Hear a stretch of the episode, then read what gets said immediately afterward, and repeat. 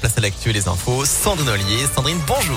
Bonjour Antonin, bonjour à tous. À la une, ils feront tout pour sauver leurs deux enfants, Farah et Tommy, jeune couple originaire de Rouen, dans la Loire, vivaient ces dernières années une vie de famille heureuse, parents de deux petits garçons. Mais au printemps dernier, tout s'effondre quand ils apprennent que Eden, 5 ans, et Abel, 1 an, sont atteints d'une maladie génétique rare. Il s'agit du syndrome de Sanfilippo, une maladie incurable et dégénérative.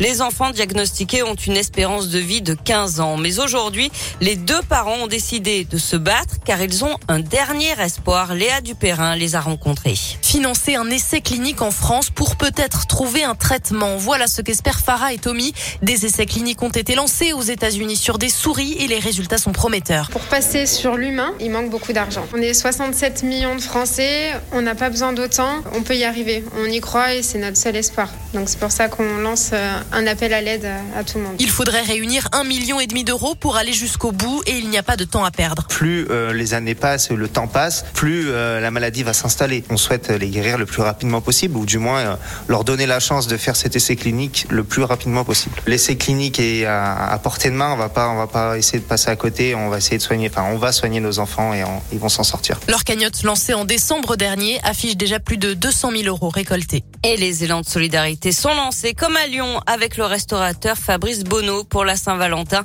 Le chef proposera des menus gastronomiques à emporter et sur 59 euros que coûte chaque menu, 10 euros seront reversés aux parents.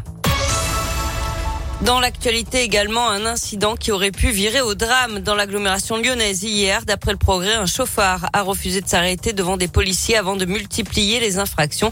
Il a percuté des voitures en stationnement en presqu'île avant de s'engager à contresens sur euh, l'autoroute A43 à Bron. Ivre et sous l'emprise de stupéfiants, il a d'ailleurs percuté une voiture qui arrivait en face, blessant légèrement le conducteur. Le chauffard, lui, a tenté de s'enfuir à pied avant d'être rattrapé et placé en garde à vue. Il doit être euh, déféré devant le parquet aujourd'hui.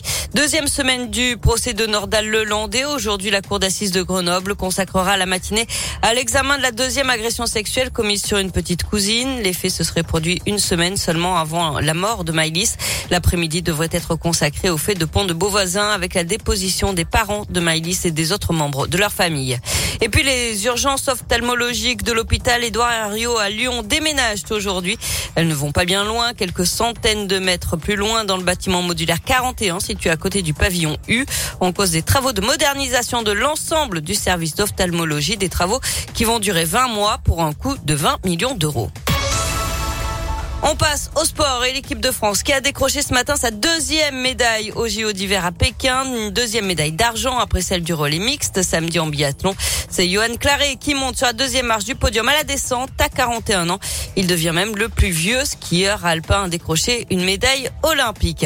Du basket avec la courte victoire de l'Asvel hier soir en championnat 86 à 81 face à Strasbourg. Villeurbanne est troisième au classement. Et puis en rugby, le 15 de France a réussi son entrée dans le tournoi à destination.